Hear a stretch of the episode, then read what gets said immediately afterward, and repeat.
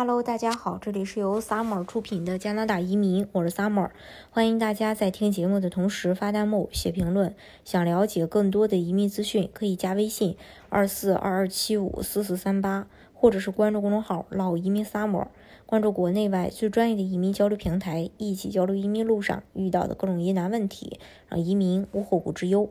加拿大移民部长前段时间刚刚对学前下手。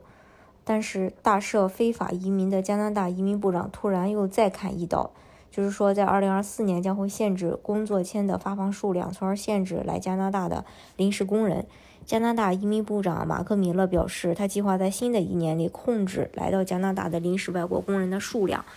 然后他还表示，国际留学生和临时工的涌入与加拿大的住房短缺之间存在相关性。嗯。部长呢还说，过去几年里，这里的人数暂时猛增。加拿大统计局本周发布的一份报告显示，加拿大人口在2023年第三季度增长超过43万，这是自1957年以来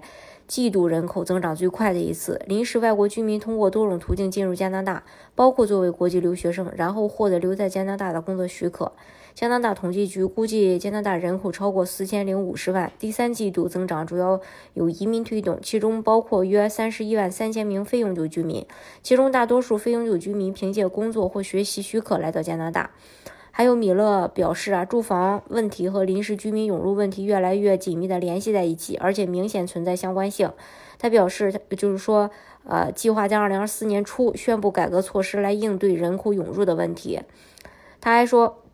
我并不是想针对个人啊，我正在试图，呃，针对一个系统性影响。该系该临时工人系统运营时间太长，并且正在造成不可忽视的影响。他还承认，外国居民的数量与住房供应有关。很明显，这个确实给社会带来了压力，特别是我们的住房需求。本月早些时候呢，米勒宣布对国际留学生计划进行改革，控制人数，包括将申请人需要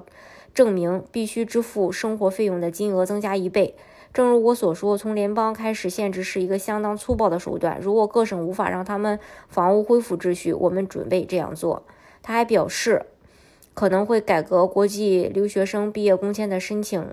制度以及临时外籍工人计划。这两者呢，导致了过去几年我们看到天文数字般的人口增长，这造成了一些意想不到的影响，我们需要加以控制。而且我已经准备好这样做了，政府已经准备好这样做，但必须与受影响的地区进行认认真的对话，来确保他们也能做好自己的工作。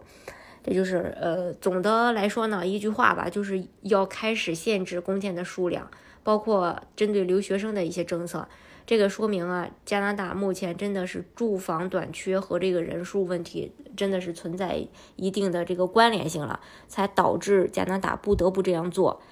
呃，但是大家也不用担心啊，这个移民数量一呃，像明年的话，依然还是要接收呃四十八点五万人，呃，那大家如果是说担心自己工签，就是单纯如果说旅转工、旅转学啊，然后呃以及单纯去申请工签的这部分人，如果是说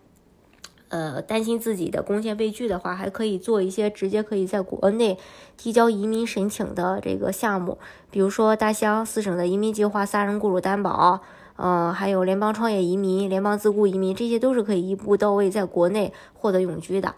好，今天的节目呢就给大家分享到这里。如果大家想具体的了解加拿大移民政策的话，可以加微信二四二二七五四四三八，或者是关注公众号“老移民 summer”，关注国内外最专业的移民交流平台，一起交流移民路上遇到的各种疑难问题，让移民无后顾之忧。